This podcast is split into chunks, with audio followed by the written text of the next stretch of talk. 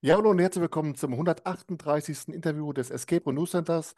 Heute habe ich gerade mal zwei besondere Gäste eingeladen. Und zwar war im September letzten Jahres die Wahl auf der Mitgliederversammlung vom LEAG, vom Live Escape Adventure Game Fachverband. Und deswegen habe ich mir zwei Vorstandsmitglieder eingeladen. Zum einen Björn Schöne von Roomfox und zum anderen Sebastian Hinkel von Rätselraum Ruhrpott. Schönen guten Abend.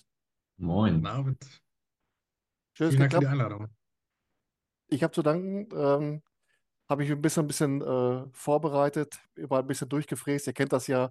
Und da würde ich sagen, lass uns mal eine schöne Stunde machen.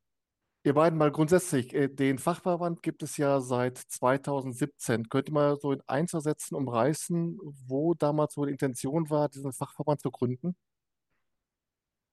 Ja, gerne. Ähm, also, der, der grundlegende, grundlegende Gedanke war, dass wir die ganze Branche ähm, und ähm, ja, damit sind die Escape Rooms, die Adventure Rooms und äh, Auswüchse gemeint, ähm, auf lange Dauer etablieren in der Freizeitbranche, ähm, dass wir da eine Art Interessensgemeinschaft binden, äh, um halt äh, eine Art von Lobbyarbeit zu betreiben, Interessensaustausch zu machen, einfach damit äh, das kein Strohfeuer ist, was da abgefackelt wird, sondern dass da wirklich die Branche äh, sich langzeitig etabliert in der Freizeitabteilung sozusagen. Ja. Und die Mitglieder dürfen dann das äh, LEAG-Siegel führen. Ähm, was sind so die Voraussetzungen, die man erfüllen muss, um eben dieses, diese Art Gütesiegel führen zu dürfen? Ähm, ja, also es war so, dass als wir, äh, also mit wir meine ich Sebastian und ich, äh, wir sind jetzt schon ein bisschen länger im Vorstand, äh, damals äh, angetreten sind, dass wir das äh, etabliert haben, ähm, weil es da ja schon außerhalb des Verbandes äh, Ideen gab, sowas äh, auf die Beine zu stellen. Und äh, wir haben uns dann äh, gemeinsam in den damaligen Vorstand auf bestimmte Mindestqualitätsstandards äh, geeinigt, ähm, was äh, so Infrastruktur, aber eben auch das Thema der ähm, ja, baurechtlichen Geschichten anbelangt. Und wir haben aber festgestellt, dass äh, die Kreativität der Branche ähm, einfach deutlich größer ist als das, was wir auf ein Blatt Papier bringen können und irgendwie in Zahlen definieren können. Und äh, aus dem Grund haben wir uns jetzt äh, aktuell dazu entschieden, dass wir das Siegel so nicht weiterführen werden, ähm, weil wir festgestellt haben, dass es einfach sehr, sehr viele äh, Ausreißer dann doch in der einen oder anderen Ecke gab und es dazu geführt hat, dass äh, potenzielle äh, Mitgliederinnen und Mitglieder unseres Verbandes davon von einzelnen Kriterien abgeschreckt wurden, ähm, weil sie die nicht erfüllt haben, weil sie eine andere kreative Lösung gegebenenfalls für dies oder jenes gefunden haben, die auch super funktioniert. Ähm, und wir deswegen gesagt haben, dann verzichten wir darauf und äh, gehen dann einfach äh, frohen Mutes äh, ohne Siegel weiter in die Zukunft des Verbandes. Das heißt, die Siegel, die jetzt an den Locations noch vorhanden sind, die sind da noch vorhanden? Oder äh, gibt es das Siegel übergangsweise in anderer Form oder wie habt ihr es dann weiter geplant? Das Siegel gibt es so jetzt schon noch, aber es ist nicht mehr, also wir haben nicht mehr die ähm, Mitgliedschaft an die Bedingungen des Siegels geknüpft. Es ist einfach losgelöst davon. Bislang war es ja so, dass wir gesagt haben, dass äh, man, um Mitglied zu werden äh, im Fachverband, genau diese Kriterien alle erfüllen muss und man automatisch ähm, mit der Mitgliedschaft auch dieses Siegel bekommt. Und wir konnten sagen, zu 100 Prozent äh, ist es so, dass unsere Mitgliederinnen und Mitglieder diese Kriterien erfüllen und auch dieses Siegel tragen. Und das ist jetzt abgekoppelt davon, ähm, dass es einfach das Siegel gibt und diese Mitgliedschaft. Ja. Björn, du warst ja im äh, Februar 2021 schon mal als äh, Fachverbandsvertreter im Interview damals noch äh, in Textform. Ähm, zu dem Zeitpunkt gab es 44 Mitglieder im Fachverband. Angetreten ist seinerzeit der Fachverband mal mit dem Ziel, 100 Mitglieder äh, zu, äh, zu generieren oder zu rekrutieren. Ähm, wie ist da derzeit der Stand? Derzeit sind wir bei 75 Mitgliederinnen und Mitgliedern, also ein guter Sprung nach vorne von den 44 damals. Aber ähm, ja, wie du schon selber sagst, wir sind noch nicht an dem Ziel der 100. Wobei man auch dazu sagen muss, dass diese 100 damals letztlich eine Zahl war, die irgendwie aus der Luft gegriffen war, ähm, die jetzt nicht an was Bestimmtes geknüpft war, ähm, sondern wir einfach äh, ja dieses Engagement hatten, diese dreistellige Zahl zu erreichen und dieses Engagement haben wir auch immer noch. Ähm, aber ich glaube, man sieht schon, dass eine, ein deutlicher Sprung nach vorne gemacht wurde in den vergangenen Jahren. Jetzt gab es ja 2022 diese 100-Tage-Challenge, äh, wo dann Teams äh, Lose erwerben konnten, dadurch, dass Escape Rooms gespielt wurden. Im Rahmen dieser 100-Tage-Challenge gab es ja so eine Schnuppermitgliedschaft. Äh, also praktisch konnten dann Mitglieder oder Escape Room-Anbieter und Anbieterinnen konnten für diese Zeit mal so eine Probe, äh, eine Probemitgliedschaft aufnehmen. Könnt ihr mal einen Strich drunter ziehen und mal sagen, wie viel ist davon übergeblieben? Von, äh, also wenn man das bereinigt, diejenigen, die dann auch wieder weg sind, sind circa 15 Mitgliedschaften, die von damals jetzt auch noch immer Bestand haben. Ja. Äh, ich habe für dieses Interview vorher mal in der ERNC-Community gefragt, ob die äh, Follower und Followerinnen dazu Fragen haben zu äh, eurem Interview. Und da hat die Julia gefragt, ob denn gegebenenfalls so eine Aktion wie diese 100-Tage-Challenge nochmal geplant ist. Also jetzt für 2024 oder was ähnliches. Ähm, erstmal freut uns das, äh, dass diese 100-Tages-Challenge so gut angekommen ist bei den äh, SpielerInnen. Und ähm, wir haben uns allerdings dieses Jahr äh, auf die Fahne geschrieben, die nächste Convention auszurichten. Ähm, sprich, da steht für September eine, eine Fachmesse an, äh, die wir ähm, ausrichten. Und ähm, wir als Vorstand, der ehrenamtlich arbeitet, ähm, ja, fokussiert, fokussiert sich vollkommen auf diese äh, Aufgabe. Und ähm, ja, dann bleibt aktuell da leider keine Kapazität äh, für so eine äh, Aktion. Zukünftig ähm, wird es bestimmt sowas nochmal geben. Äh, die damalige 100-Tages-Challenge, die war hauptsächlich ja geplant als äh, Restart äh, nach der Corona-Pandemie, um da den Ja. Betreibern, Betreiberinnen zu helfen. Und wie weit ist jetzt die Planung für die Convention? Weiß man schon, wo die ist? Und, äh, oder ist immer nur, du wusstest ja, dass ich frage. Ähm, ja, ich wusste, dass du fragst und ich habe gehofft, wir haben schon eine Antwort auf diese Frage heute. Äh, heute Morgen hat nochmal ein Meeting äh, zu dem Ort stattgefunden. Ähm, wir sind da nach wie vor dabei, die Angebote zu vergleichen, ähm, die äh, Eventflächen, äh, die uns vorliegen. Ähm, ja, da haben wir noch nicht fertig ausgesiebt, äh, wer es jetzt tatsächlich werden soll. Äh, wir suchen da natürlich nach einer Location, die auf der einen Seite kreativ ist, äh, die schön ist, die ausreichend Platz lässt für, weiß nicht, bis zu 200 Leuten, äh, die aber auch natürlich bezahlbar ist. Und Ja. die ist noch nicht gefunden. Ich hatte ja nach der letzten Convention, hatte ich ja die Julia von Hard Escape in Wernigerode und den Jochen von Rätselhaft in Freiburg in der Talkrunde zu Gast. Und da hatte ich schon so ein klein wenig das Gefühl, dass es gar nicht mal so einfach ist, als Organisator dieser Convention wirklich die Bedürfnisse aller, aller Anbieter und Anbieterinnen unter einen Hut zu kriegen. Habt ihr da mal nach der letzten Convention mal ein Feedback reingeholt, um das so ein bisschen besser zu, unter einen Hut zu kriegen? Also wir haben selbstverständlich äh, uns dann nachher ein Feedback eingeholt äh, von allen Seiten, also sprich von den AusstellerInnen und ähm, von den BesucherInnen. Und ähm, ja, die nächste Convention wird auf jeden Fall anders stattfinden als äh, die bisherige, ähm, weil diese Convention war schon mit Inhalt voll geprügelt, äh, sozusagen. Ähm, extrem viele Workshops, äh, extrem viele Vorträge. Und äh, das hat dafür gesorgt, dass dann der Austausch auf der Messefläche nicht so intensiv war, wie er hätte sein können. Und ähm, ja, das werden wir auf jeden Fall bei der nächsten Convention verbessern. Aber grundsätzlich ist die Convention extrem gut angekommen. Ähm, ja, selbst bei den internationalen Gästen, äh, ja, die haben da gesagt, äh, eine sehr, sehr gute Veranstaltung. Sebastian, das hast du gerade schon gesagt, die Forschungsarbeit ist ja ehrenamtlich. Wie leicht oder wie schwer war es denn überhaupt dann auf eurer Mitgliederversammlung überhaupt dann die Posten wieder zu besetzen? Ähm, ja, das Postenbesetzen äh, war schön. Äh, ich habe mir mal im Vorfeld gesagt, jetzt ist, äh, hier ist ordentlich Fuego am Start. Ähm, es gab mehr äh, BewerberInnen als, äh, als Plätze. Ähm, wir müssen den Vorstand mit, äh, lass mich kurz überlegen, äh, drei Plätzen mindestens belegen, also ähm, Vorsitzenden, Vertreter und Schatzmeister. Äh, es gab allerdings acht, äh, die sich darauf beworben hatten. Ja, wir können maximal fünf aufnehmen, was wir dann auch gemacht haben. Und ähm, gerade der Austausch am Vorabend, ähm, wo dann alle zusammengefunden haben in Bonn, war wirklich sehr intensiv und äh, super interessant. Und ja, letztendlich haben dann die, äh, die Leute äh, vor Ort entschieden. Jeder hat da ähm, sich kurz vorstellen dürfen, hat eine Brandrede gehalten. Und ähm, ja, letztendlich sind es dann die fünf geworden, die es jetzt sind. Ähm, wenn man jetzt mal mit Anbietern und Anbieterinnen spricht, die derzeit noch nicht im Fachverband Mitglied sind, da wurde äh, teilweise kritisiert, dass eben zuletzt auch aus ihrer Sicht eine, eine hohe Personalfluktuation war, also keine Kontinuität. Wie lang ist denn jetzt dieser Vorstand äh, in dieser Legislaturperiode gewählt? Ähm, also wir werden immer für zwei Jahre gewählt. Ähm, entsprechend ist jetzt die nächste Wahl dann in 2025 wieder.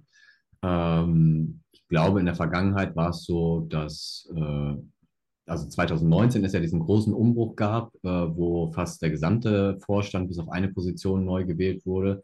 Und das war aber ja auch das Jahr, wo Sebastian und ich beispielsweise äh, in den Vorstand gewählt worden sind. Und seitdem sind wir auch äh, ja, kontinuierlich dabei, also inzwischen im fünften Jahr schon. Ich glaube, das spricht schon für eine gewisse Kontinuität. Ähm, und auf der anderen Seite sehe ich es aber auch als was Positives, dass wenn ähm, Mitgliederinnen und Mitglieder oder als Vorstandsmitgliederinnen und Mitglieder sagen, dass äh, sie jetzt einfach nicht mehr mit dem Engagement äh, zum, zu der Vorstandsarbeit beitragen können, wie es gefordert ist, ähm, dann einfach von sich aus sagen, ich mache das jetzt nicht aus ähm, ja, einer persönlichen Eitelkeit oder so heraus, dass man im Vorstand ist, sondern dass man einfach sagt, ich mache es der Sache wegen und der kann ich gerade nicht mehr gerecht werden. Ähm, und dann äh, mache ich den Platz frei für eine andere Person. Und was Sebastian ja auch gerade schon gesagt hat, es war ja nicht so, dass ähm, wir diese Posten unbedingt irgendwie besetzt bekommen mussten, sondern dass es da ja sogar einen richtigen Wettbewerb gab. Äh, und entsprechend ist das ja ein großes Zeichen der Stärke, wenn man dann sagt, ich äh, mache den Platz frei für eine der Personen, die da wirklich rein möchte. Und äh, ich halte das als was sehr Positives und habe diesen Wandel auch immer als was sehr Positives wahrgenommen, weil man einfach neuen Input auch bekommt. Ja. Wäre es eigentlich auch möglich gewesen aus eurer Sicht, dass man als Beisitzer auch einen Enthusiasten, eine Enthusiastin Jetzt zum Beispiel mal Heiner Steben zum Beispiel. Also ich habe sowieso keine für nichts Zeit, aber mal hätte man mal gesagt, äh, hätte man da so einen äh, Vielspieler, einen Enthusiasten wie Heiner Steben auch mit reinholen können? Oder hätte das im Umkehrschluss äh, bedeutet, dass ihr als Anbieter und Anbieterin auch interner nicht mehr so lockerflockig hättet diskutieren können, wenn einer von uns dann dabei gesessen hätte? Also erstmal ähm, wir hatten das Gefühl, dass du als äh, Escape Room News Center Agent äh, mittendrin dabei warst. Äh, du hast uns ja schon zum Vorstandstitel gratuliert. Äh, da waren wir noch nicht mal aus der Versammlung rausgetreten. Da bimmelte bei mir schon das Handy. Ähm, da habe ich dich äh, auf jeden Fall äh, sehr nah dran gespürt. Ähm, aber grundsätzlich ähm, ist das so, dass erstmal die, die Satzung ähm, das gar nicht zulässt. Ähm, sprich, man muss Escape Room-Betreiber, Betreiberin sein, äh, um in diesem Verband drin zu sein. Äh, wir sind allerdings auch gerade dabei, die äh, Satzung ändern zu lassen, so dass auch Fördermitgliedschaften möglich sind. Und ähm, Fördermitgliedschaften kann dann auch jeder äh, mehr oder weniger betreten oder äh, in Anspruch nehmen. Äh, das kann dann ähm, vom Schlosshersteller Abus bis zum Heiner Heiner, äh, Hartmut Brandt äh, oder Heiner Stepen, äh, kann das jeder sein. Ähm, muss dann halt nur die Jahresgebühr bezahlen. Ja, aber grundsätzlich kann man schon sagen, ähm, also der Verband ist von Mitgliedern oder von Escape Room-Betreibern äh, für Escape Room-Betreiber und ähm, deswegen, äh, klar, kann man zukünftig äh, auch Fördermitgliedschaften nutzen, aber ob das jetzt so interessant ist ähm, für Enthusiasten, weiß ich nicht. Denn wir haben ja auch im Vorstand Enthusiasten. Äh, also ich glaube, im Vorstand, jetzt äh, kenne ich nicht von jedem die Zahl, aber wir sind fünf Leute im Vorstand. Ich würde sagen, im Durchschnitt äh, sind das 150 äh, Räume, die gespielt worden sind. Also da sind schon knapp 1000 äh, Räume äh, gezockt worden. Deswegen kann man schon sagen, Enthusiasten sind schon drin.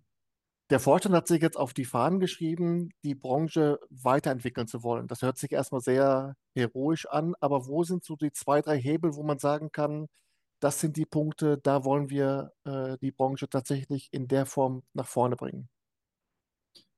Also ich glaube, dass der Fachverband äh, da die Branche nicht als solches weiterentwickelt, sondern dass das schon von den Mitgliederinnen und Mitgliedern kommt, die das weiterentwickeln. Aber ähm, wo wir als Fachverband eben ansetzen können, ist, dass wir passenden Input liefern können. Und das äh, ist in Form von äh, beispielsweise Weiterbildungsmaßnahmen. Dann haben wir äh, Reisen ins Ausland jetzt erstmalig angeboten, um einfach nochmal ein bisschen über den Tellerrand hinauszuschauen, zu schauen, was machen Anbieterinnen und Anbieter in anderen Ländern. Ähm, wir bieten eine regelmäßige Plattform zum Austausch, äh, sei es digital äh, in unseren regelmäßig stattfindenden Stammtischen oder in den Regionaltreffen auf der Convention und Co. Und ich glaube, in diesem ja, Mix aus diesen vielen Möglichkeiten kann sich äh, jede Person das rauspicken, ähm, wo sie gerade ähm, ja, weitere Informationen benötigt ähm, und wo wir äh, untereinander connecten, ähm, zum einen unterhalb der Betreiberinnen und Betreiber, aber auch äh, diese Brücke schlagen zu Expertinnen und Experten. Und äh, da ist, glaube ich, so der Ansatzpunkt, den der Fachverband eben äh, übernehmen kann. Und das ist das, womit wir gemeinsam in die Zukunft starten wollen. Ja, du hast gerade schon angesprochen, die erste Aktion des neuen Vorstandes, auch wenn sie wahrscheinlich ja vom alten Vorstand genauso gut mitgeplant war, war ja die Reise nach Belgien. Dazu gab es auch eine Frage aus der Community und zwar vom Dennis. Ähm, wie ist das angekommen und ist sowas in Zukunft nochmal geplant? Ja, ich persönlich war ja auch mit dabei ähm, und äh, kann davon nochmal kurz berichten. Also ich habe es als äh, etwas extrem Positives wahrgenommen. Es war eine extrem gute Stimmung unter den Teilnehmenden während dieser zwei Tage.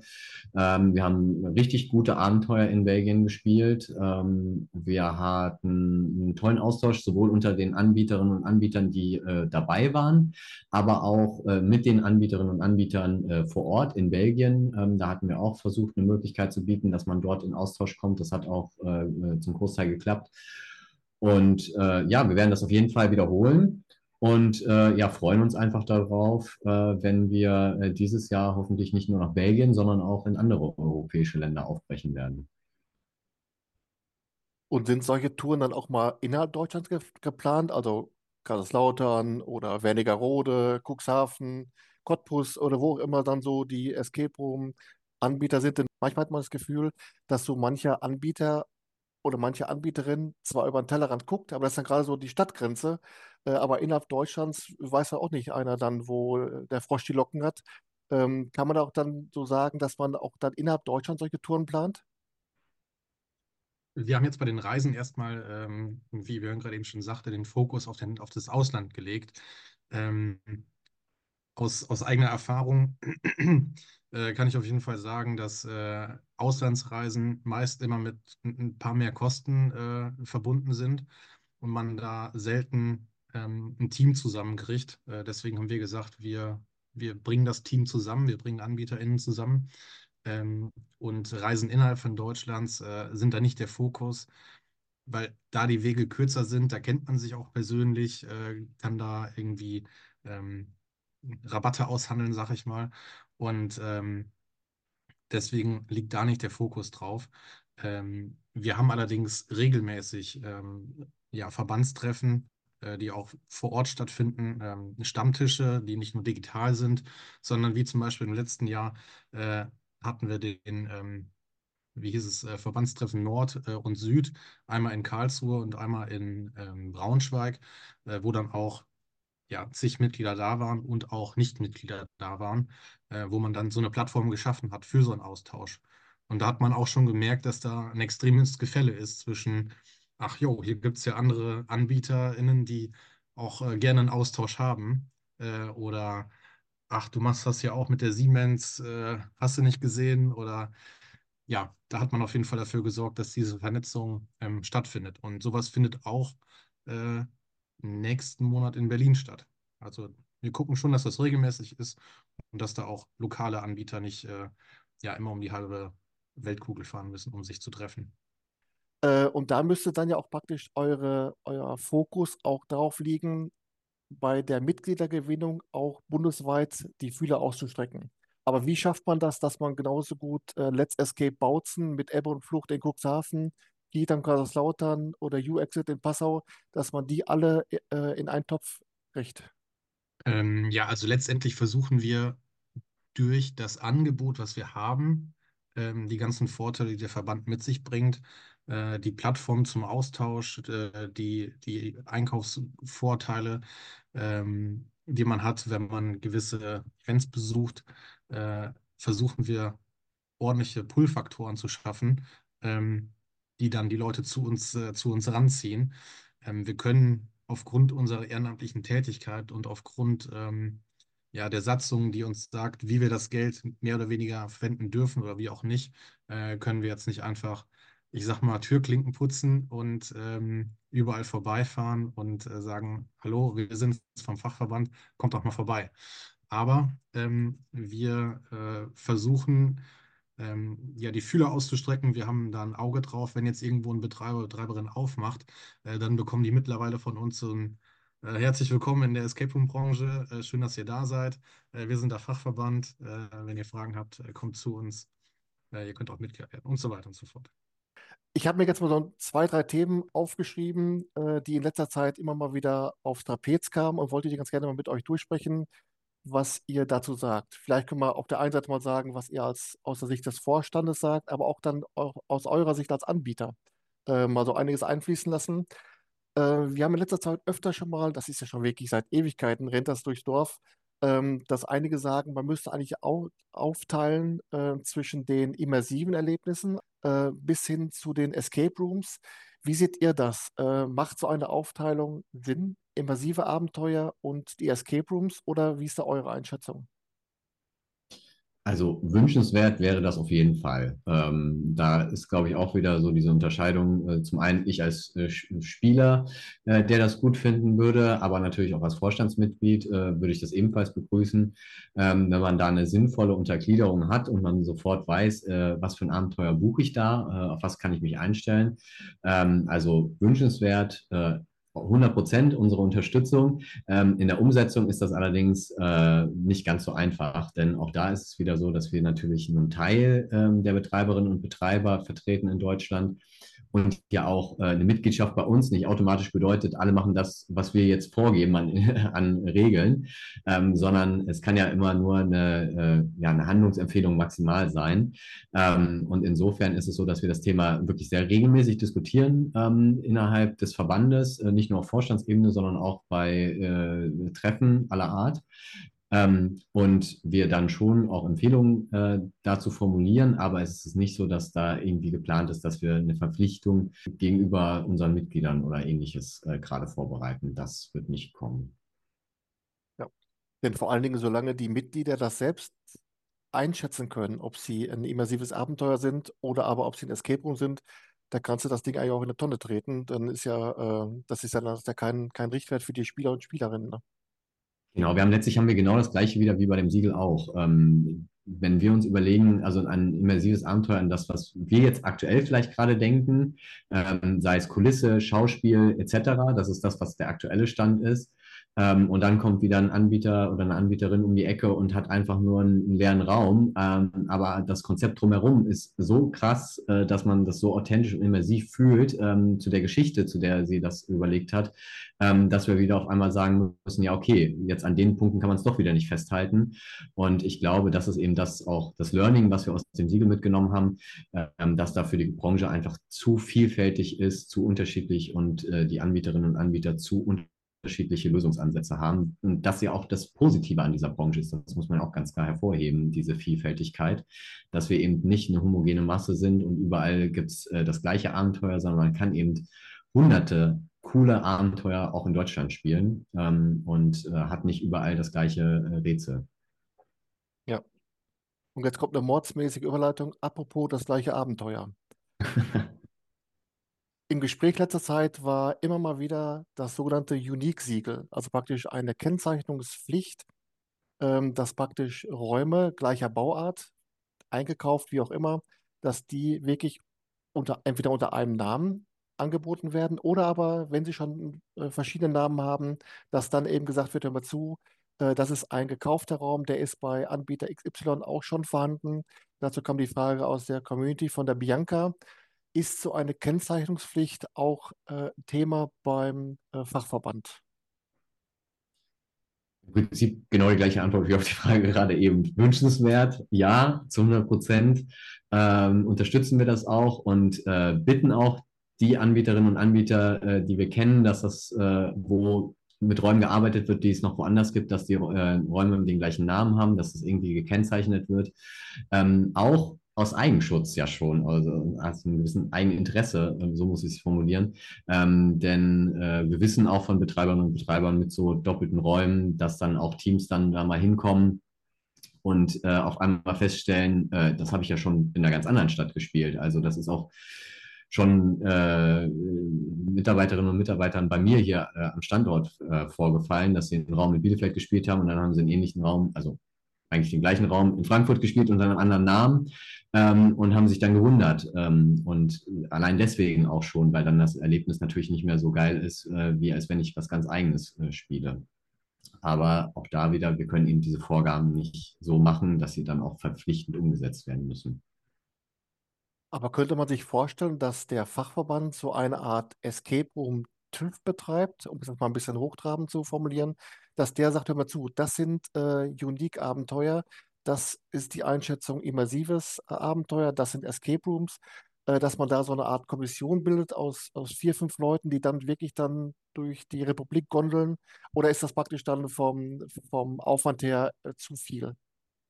Also für das Thema Unique kann ich mir vorstellen, kriegt man das schon hin. Ähm, aber wenn man in Richtung immersiv denkt, äh, ist es ja so, wie ich gerade schon gesagt habe, äh, ist es wieder sehr, sehr schwer bei diesen äh, nicht ja, objektiven Kriterien, ähm, also ob ein Raum unique ist oder nicht, lässt sich relativ schnell bestimmen. Äh, das ist klar. Da gibt es kein äh, vielleicht, aber ob ein Raum jetzt besonders immersiv ist, ist eben dann wieder an äh, bestimmte Kriterien dann geknüpft, wo der eine vielleicht sagt ja, der andere nein. Ähm, und das macht es schon wieder unheimlich schwer. Ähm, und da haben wir eben festgestellt, dass das nicht die Hauptaufgabe für uns als Verband ist, sondern dass es da eben Themen gibt, auf die wir uns viel stärker fokussieren können und die der Branche einen viel größeren Mehrwert bieten, als wenn wir unsere Ressourcen in dem Bereich einfach äh, bündeln. Ja, obwohl ich kann mir vorstellen, du hast gerade gesagt, dieses Unique-Siegel kann man relativ schnell einschätzen. Nehmen wir mal so einen Fall wie zum Beispiel äh, Seven Hills Asylum von Zinerum Bamberg. Das basiert ja auf äh, blutiges Erwachen, glaube ich, was ja auch ein Final Escape Solution Raum ist. Aber der, der Marco hat ja da so viel dran rumgedoktert, rumgebastelt. Das ist ja eigentlich mit dem Originalraum überhaupt nicht mehr vergleichbar, sodass der eigentlich dann dafür ja auch schon wieder das Unique-Siegel verdient hätte.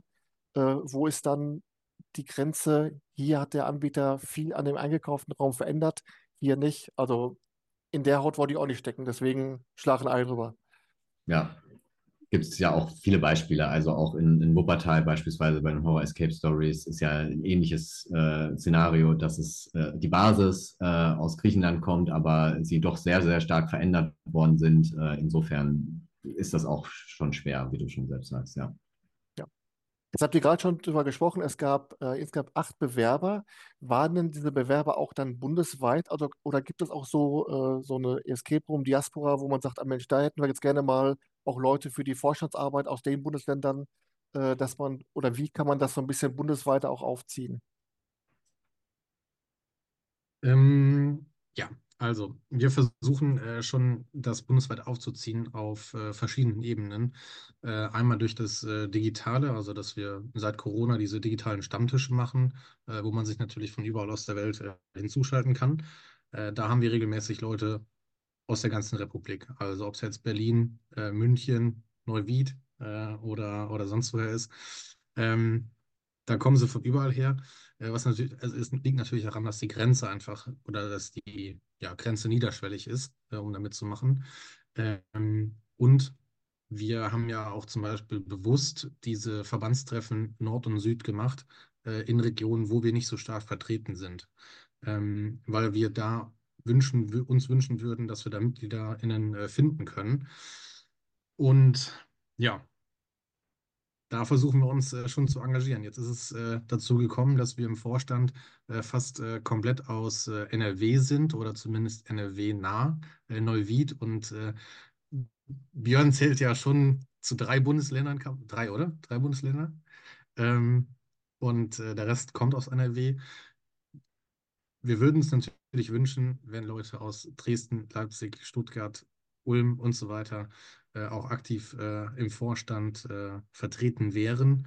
Ähm, ja, da sind wir halt noch relativ dünn, aber wir sind optimistisch, dass wir diese Lücken füllen können. Und bei der derzeitigen Mitgliederzahl ist es dann wahrscheinlich auch utopisch zu denken, dass man das mit so regionalen Untergruppen äh, regeln könnte. Ne? Genau, also wir sind schon froh, dass wir die äh, 75 Mitglieder ähm, unter einen Hut kriegen. Äh, das jetzt nochmal in Regionalverbände unterteilen, das wäre utopisch. Jetzt bin ich ja der Meinung, dass ich eigentlich zu allen Escape Room-Anbietern einen guten Draht habe, aber äh, selbst bei den, bei der Mitgliederliste sind es einige, sind so zwei, drei Anbieter dabei, da habe ich noch nie was von gehört, weil man, waren die auch so in, in der Außendarstellung, so was die sozialen Netzwerke betrifft, so fast gar nicht vorkommen. Gibt man solchen Mitgliedern dann auch mal auf den Weg, mal, du musst auch ein bisschen offensiver mal mit dem äh, sein, was du anbietest, oder lässt man so ein bisschen jeden vor sich hin krökeln, äh, dass man auch jeden sein lassen möchte, wie er ist? Hm, Die Frage kann ich auf, kann ich, da kann ich zwei Antworten zu geben. Einmal, äh, wir sind keine Unternehmensberatung ähm, und Klammer auf, und wir haben nicht die Weisheit mit Löffeln gefressen, Klammer zu.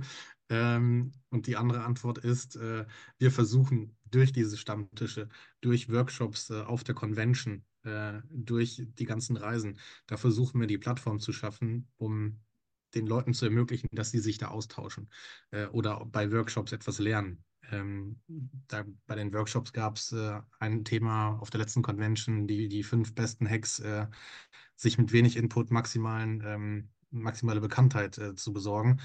Ähm, da gehen halt manche hin, manche nicht. Ähm, also de, man, man kann, äh, wie sagt man, den Esel zum Brunnen führen, aber trinken muss er selbst. Äh, also wir bieten viele Möglichkeiten, allerdings äh, ist der Esel nicht immer durstig. Das war eine sehr gute Weisheit, muss ich beim nächsten Mal sofort wieder anwenden. Ebenfalls ein Thema in den letzten Wochen war auch, äh, das auch vielleicht so in Richtung äh, Unternehmensberatung, wie viel Infos eigentlich Anbieter und Anbieterinnen von ihren Räumen auf die Homepage packen sollten. Sei es äh, Fotos von den Räumen und so weiter. Gibt es auch da von euch so Empfehlungen an eure Mitglieder, äh, wie die das handhaben sollen? Also ich greife mal das auf, was Sebastian gesagt hat. Aber während der Workshops hat man schon die Möglichkeit, eben sich Best-Practice-Beispiele anzuhören, ähm, weil das natürlich Themen sind, die auch ähm, ja von bestimmten Mitgliedern und Mitgliedern auch gemessen werden tatsächlich. Ähm, gerade im Internetbereich kann man natürlich sehr, sehr viel messen, austesten und gucken, wie äh, performt so ein Abenteuer von den Buchungen her, wenn ich das Foto nutze oder jenes Foto. Äh, da haben wir äh, interessante ähm, Insights bekommen wo wir festgestellt haben, okay, wenn das Plakat so und so aussieht, dann gehen die Buchungen auf einmal um 20 Prozent runter.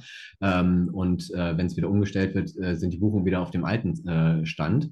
Ähm, und ja, wie Sebastian sagt, mit seinen tollen äh, Sprichworten, äh, wir können da niemanden zu seinem Glück zwingen an der Stelle. Ähm, und äh, insofern ist es nicht so, dass wir da äh, mit erhobenen Zeigefinger sagen, äh, du musst aber das und das machen, sondern wir können eben nur diese Möglichkeit bieten, dass man sich das anschaut und dann umsetzt. Ähm, aber jeder ist äh, da an der Stelle seines eigenen Glückes Schmiedes. Und ich glaube, das ist ja auch gut so. An der Stelle, das vielleicht auch nochmal gesagt, ich glaube, dass jede Unternehmerin und Unternehmer für sich ja auch ein Gefühl hat, was braucht es gerade äh, im Unternehmen. Und nur weil die Bekanntheit vielleicht jetzt überregional nicht so groß ist, heißt das ja nicht, dass jemand damit komplett unzufrieden ist, sondern es gibt ja nun mal auch in unserer Branche viele, die das im Nebenerwerb noch immer machen. Ähm, und für die ist das völlig in Ordnung, wenn man einfach lokal im, äh, äh im Kaufmannsverband äh, tätig ist ähm, und darüber dann äh, eine gewisse lokale Bekanntheit hat und äh, man dann einfach nur an drei Nachmittagen in der Woche geöffnet hat und das völlig ausreichend ist, weil man einfach vor sich hin äh, damit beschäftigt ist ähm, und das sozusagen als Hobby macht ähm, und dann ist das auch gut so. Ja, kommen wir mal zu einem anderen Thema. Äh, jetzt sind gerade die Taipei Awards ja abgelaufen. Wie würdet ihr beiden die Ergebnisse aus deutscher Sicht bewerten? Ja, aus deutscher Sicht auf jeden Fall ähm, sehr stolz. Ähm, wir sind da sehr äh, froh darüber, dass wir so viele tolle Anbieter, äh, Anbieterinnen in Deutschland haben. Ähm, ich habe gerade versucht, noch parallel die Zahlen rauszufinden. Äh, entweder sind wir jetzt von, von sieben auf acht äh, Vertreter äh, gestiegen oder von acht auf neun. Ich bin mir gar nicht sicher. Ähm, und ich habe auf die Stelle die Zahlen nicht gefunden. Ähm, davon sind äh, fast alle Verbandsmitglieder. Und ähm, ja, das ist auf jeden Fall eine sehr, sehr schöne Sache. Und wie schätzt ihr auch hier einmal die Sicht aus Vorstandssicht und einmal aus Betreibersicht. Wie seht ihr so die äh, Tepeka Awards und die Erfolge unserer Räume dann so für die, für die deutsche Branche? Wie seht ihr dann so die Auswirkungen? Ähm, ich würde sagen, äh, dass das, äh, also ich bin selber zum Glück äh, betroffen von den TRPKs, äh, war da jetzt äh, zweimal in den Top 100 vertreten, ähm, bin jetzt äh, auf Platz 115 gerutscht und man hat natürlich äh, vor dieser Verleihung schon so ein bisschen äh, nervö nervöse Füße und äh, freut sich darauf und malt sich aus, komme ich jetzt doch noch unter die Top 100 oder sind es jetzt noch zwei Räume aus Amerika mehr geworden und ich rutsche raus, wie auch immer. Also es ist auf jeden Fall ein Prestige, äh, mit dabei zu sein und ich persönlich als Rätsel am Robot freue mich da sehr drüber. Ähm, ich weiß aber auch, dass äh, wirtschaftliche Auswertungen ähm, sagen, dass das äh, quasi keine Auswirkungen hat äh, auf die Wirtschaftlichkeit von so einem Raum.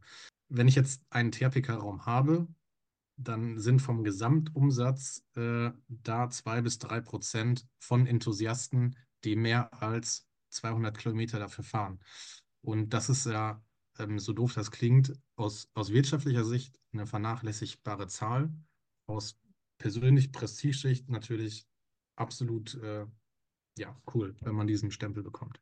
Es ist ja schon auch dann fürs Ego ganz gut, dass man dann auch dieses Badge hat von den Tepeka Awards. Äh, ist ja, das macht ja auch was mit einem. Ja, also absolut. Ich, ich kann sagen, ich war auf jeden Fall ziemlich äh, stolz darauf, ähm, das, das zu tragen. Ich äh, platziere das auch auf der Homepage. Ähm, glaube ich, nicht so ganz präsent wie andere, aber es ist schon ähm, ja, cool, dass man sagen kann, man, man wurde von äh, über, ich glaube, 2000 äh, Enthusiasten oder 1000 Enthusiasten ähm, weltweit unter die Top äh, 300 Finalisten äh, gewählt und davon äh, unter die Top äh, 115. Ja, Ich wollte nur sagen, ich bin froh, dass ich noch duzen darf.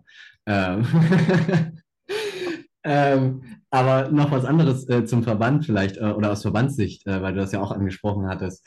Ähm, ich glaube schon, dass es aber gut ist, dass wir da eine Steigerung feststellen, ähm, gerade bei deutschen Anbietern. Denn äh, auch wenn es vielleicht aus wirtschaftlicher Sicht im ersten Moment für die einzelnen Anbieterinnen und Anbieter nicht ähm, unbedingt äh, den, den wahnsinnigen Sprung ausmacht, ist es doch so, dass ähm, diese Räume natürlich dazu führen, dass verstärkt Anbieterinnen und Anbieter von anderen äh, Betreibern dorthin fahren, äh, diese Abenteuer spielen, sehen, was möglich ist und dann natürlich mit diesem Enthusiasmus, den solche Abenteuer auslösen, natürlich auch wieder nach Hause gehen und dann diese Sachen noch enthusiastischer, noch intensiver äh, oder angehen. Und ich glaube, dass davon die Gesamtqualität in Deutschland von den Abenteuern einfach äh, ja, ähm, höher wird. Und das ist ja das, was wir auch in anderen Ländern feststellen. Also, dass es einfach Länder gibt, die ein deutlich höheres Qualitätsniveau haben, Belgien, äh, äh, Niederlande, Griechenland, wo das natürlich dadurch auch entsteht, dass man äh, guckt, was gibt es vor seiner eigenen Haustür. Und wenn da das Niveau einfach viel, viel höher ist, dann ist doch klar, dass ich dann auch mit dem Niveau anfange und nicht mit einem ganz anderen Niveau. Und insofern glaube ich schon, dass es für die Branche was sehr Positives ist, wenn wir da zahlreich vertreten sind. Ja, ich wollte gerade noch ergänzen, dass ähm, die äh, TRPKs und die Häufigkeit, ähm, wie man da vertreten ist bei den Final, äh, also in der Finalrunde, dass es, glaube ich, ein guter Indikator dafür ist, wie es generell der Branche in Deutschland geht. Also, wenn wir das sehen, es sind ähm, knapp 15 ähm, äh, Betreiber, 15 Räume sind nominiert worden. Ähm, und das ist ja schon ordentlich dafür, dass wir äh, in Anführungsstrichen nur knapp 400 Räume in Deutschland haben. Ähm, andere Länder, äh, zum Beispiel äh, Frankreich, sind da, glaube ich, schlechter vertreten. Deswegen würde ich sagen, dass das ein guter Indikator dafür ist, wie gut der Durchschnittsraum in Deutschland ist. wir haben nur 400 Escape Rooms in Deutschland. Bist du, Äh, vier, ist, ja, sorry, 400 Betreiber äh, Ach mit so. knapp 1000 Räumen. Ach. Äh, ich dachte schon, wir gehen bald die Räume aus. Das glaube ich allerdings trotzdem bei dem Tempo, das du vorlegst. Würde denn aus eurer Sicht ein deutsches Pendant zu den Tepeka Awards Sinn machen oder sagt ihr, dafür ist die Breite an Qualität dann doch nicht gegeben? Doch, also ich glaube, man kann schon äh, sehr stolz auf äh, die Qualität hier von deutschen Abenteuern auch sein. Also ich glaube, insbesondere in den letzten Jahren hat sich da äh, vieles auch noch nach oben hin entwickelt. Und äh, wir als Verband diskutieren das auch immer wieder und es ist durchaus denkbar, ähm, dass wir da so diesen Sprung auch wieder schaffen in Richtung ähm, Enthusiastinnen und Enthusiasten. Ähm, aber das, was vorhin Sebastian gesagt hatte, aktuell liegt der Fokus eben darauf, äh, mehr die Verbindung zu den Betreiberinnen und zu Betreibern zu schaffen. Und im weiteren Verlauf auch unserer Legislatur, sprich im nächsten Jahr, ist sowas schon auch denkbar, dass wir dann wieder mehr auch die äh, Spielerinnen und Spieler in den Fokus nehmen und dann so Dinge wie eben 100-Tages-Challenge, die Meisterschaft, die auch schon stattgefunden hat, federführend äh, durch den äh, Verband und äh, eben auch so eine Auflistung von Top-Räumen ähm, dann auch im nächsten Jahr wieder denkbar ist. Björn, du warst vor einiger Zeit bei den Escape Maniacs, meinem Podcast. Da ging es darum, wie wird sich die deutsche Escape Room-Branche nach der Pandemie aufstellen? Wie wird sie dastehen? Wie ist so die Entwicklung? Was schätzt du, wie sind wir zum einen aus dieser Pandemie rausgekommen und wie sieht es in Zukunft aus für die deutsche Branche? Ja, ich glaube, dass sich auf jeden Fall ähm, der Markt insofern verändert hat, als dass man feststellt, dass ähm, so dieses damals scheinbar unaufhörbare nach oben, höher, weiter, äh, größer, mehr äh, jetzt inzwischen äh, unterbrochen ist und die Anbieter einfach nicht mehr so schnell wachsen, wie das noch vor der Pandemie der Fall war. Die Qualität nimmt tendenziell eher zu. Ähm, wir stellen aber schon auch fest, dass äh, vereinzelt Anbieter äh, aufhören. Das hat aber auch nicht unbedingt immer nur was mit der Pandemie zu tun, sondern man auch einfach feststellt, dass es Anbieterinnen und Anbieter gibt, die das jetzt äh, fünf Jahre, teilweise acht Jahre inzwischen machen und auch einfach äh, ja natürlicherweise sagen, Mensch, äh, ich brauche eine Veränderung in meinem Leben, so wie es wahrscheinlich auch ohne Pandemie gewesen wäre, dass man einfach sagt, Mensch, ich habe jetzt einfach äh, was anderes im Fokus genommen und deswegen höre ich auf. Und dann gibt es Anbieterinnen und Anbieter, die das jetzt übergeben an andere. Manche sagen einfach, ich schließe einfach ab und gut ist. Ähm, und das stellen wir gerade schon fest, dass das ein bisschen verstärkter der Fall ist. Aber äh, da weiß ich gar nicht, ob das unbedingt was mit der Pandemie zu tun hat oder eben nicht anderen äh, Gegebenheiten geschuldet ist.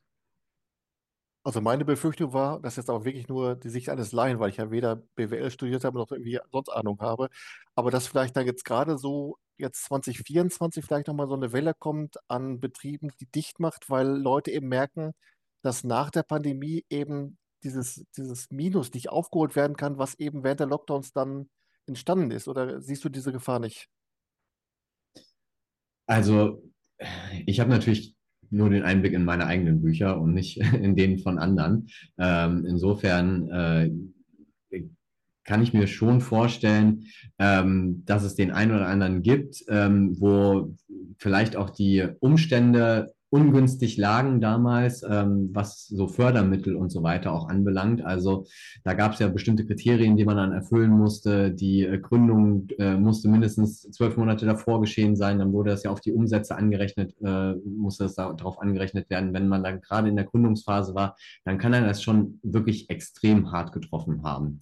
Ich sag mal, wenn man so äh, war wie viele Anbieterinnen und Anbieter, die da schon eine etwas längere Zeit am Markt waren und auch wirtschaftlich wirklich sehr stabil vor den ähm, äh, Lockdowns waren, dann haben diese Hilfen natürlich schon in gewissen Teilen die Fixkosten abgefedert. Ähm, und dann ist dieses Minus, mit dem man da rausgegangen ist, jetzt auch nicht unendlich groß und nicht unaufholbar. Ähm, insofern äh, bin ich da jetzt erstmal nicht so pessimistisch, ähm, sondern glaube eher, dass es dann an anderen Einflüssen liegen wird, wenn jemand aufhört. Wie seht ihr denn dann so die Entwicklung der kommenden Zeit für die deutsche Escape Room Branche? Eher dann positiv, oder? Ja, definitiv. Also für die gesamte Branche, ähm, für die, die es äh, wirklich professionell betreiben, ähm, sehe ich es auf jeden Fall positiv. Äh, auf, äh, auf, aufgrund dessen, weil zum einen die, ähm, die SpielerInnen äh, Escape Rooms fest in ihrer Freizeitaktivität äh, verankert haben. Ähm, und zum anderen, äh, weil die Leute, die da jetzt seit ein paar Jahren dran sind, äh, mittlerweile wirklich ganz tief in die Trickkiste greifen und da ein paar richtig, richtig coole, innovative ähm, Projekte dieses Jahr noch anstehen. Ähm, also da kommen richtig, richtig schöne Räume in Deutschland dieses Jahr an den Start. Da freue ich mich als äh, Verbandsmitglied, Vorstandsmitglied äh, drauf, dass wir sowas bei uns in Deutschland äh, werden haben dürfen. Und ähm, natürlich auch als Enthusiast, äh, der dann dahin gehen kann zum Zocken. Und wo werden es die Leute als erstes erfahren? Escape Room News Center. So schaut's aus. Aber jetzt mal zu den innovativen Dingen. Ähm, aus der Community kam die Frage von der Frauke. Kann man sich vorstellen, aus Anbietersicht, dass auch zum Beispiel ein Anbieter, eine Anbieterin kleine Gruppen zu einer großen Gruppe zusammenfassen, dass also praktisch Fremde zusammenspielen, weil vielleicht auch der Preis für eine Zweiergruppe zu hoch ist, dass man dann daraus eine Vierergruppe macht und dann der Preis für die Person äh, etwas nach unten geht. Könnt ihr euch das vorstellen oder ist das, ist der deutsche Markt da nicht so weit? Die Frage ist, ob er jemals so weit sein wird. ähm, also wir wissen von äh, bestimmten äh, Aktionstagen, wo sowas äh, immer mal wieder auch stattfindet, äh, beispielsweise Valentinstag, irgendwelche Blind Date Aktionen äh, und ähnliches. Würde ich aber alles erstmal so eben unter das Thema Aktion äh, verbuchen und nicht sowas fest etabliertes. Ähm, auch da gibt es ganz vereinzelt äh, Anbieter, die dann aber auch mit einem etwas abgewandelten Konzept arbeiten. Also mir fällt da beispielsweise das Opulum in Hamburg ein, äh, die aufstocken.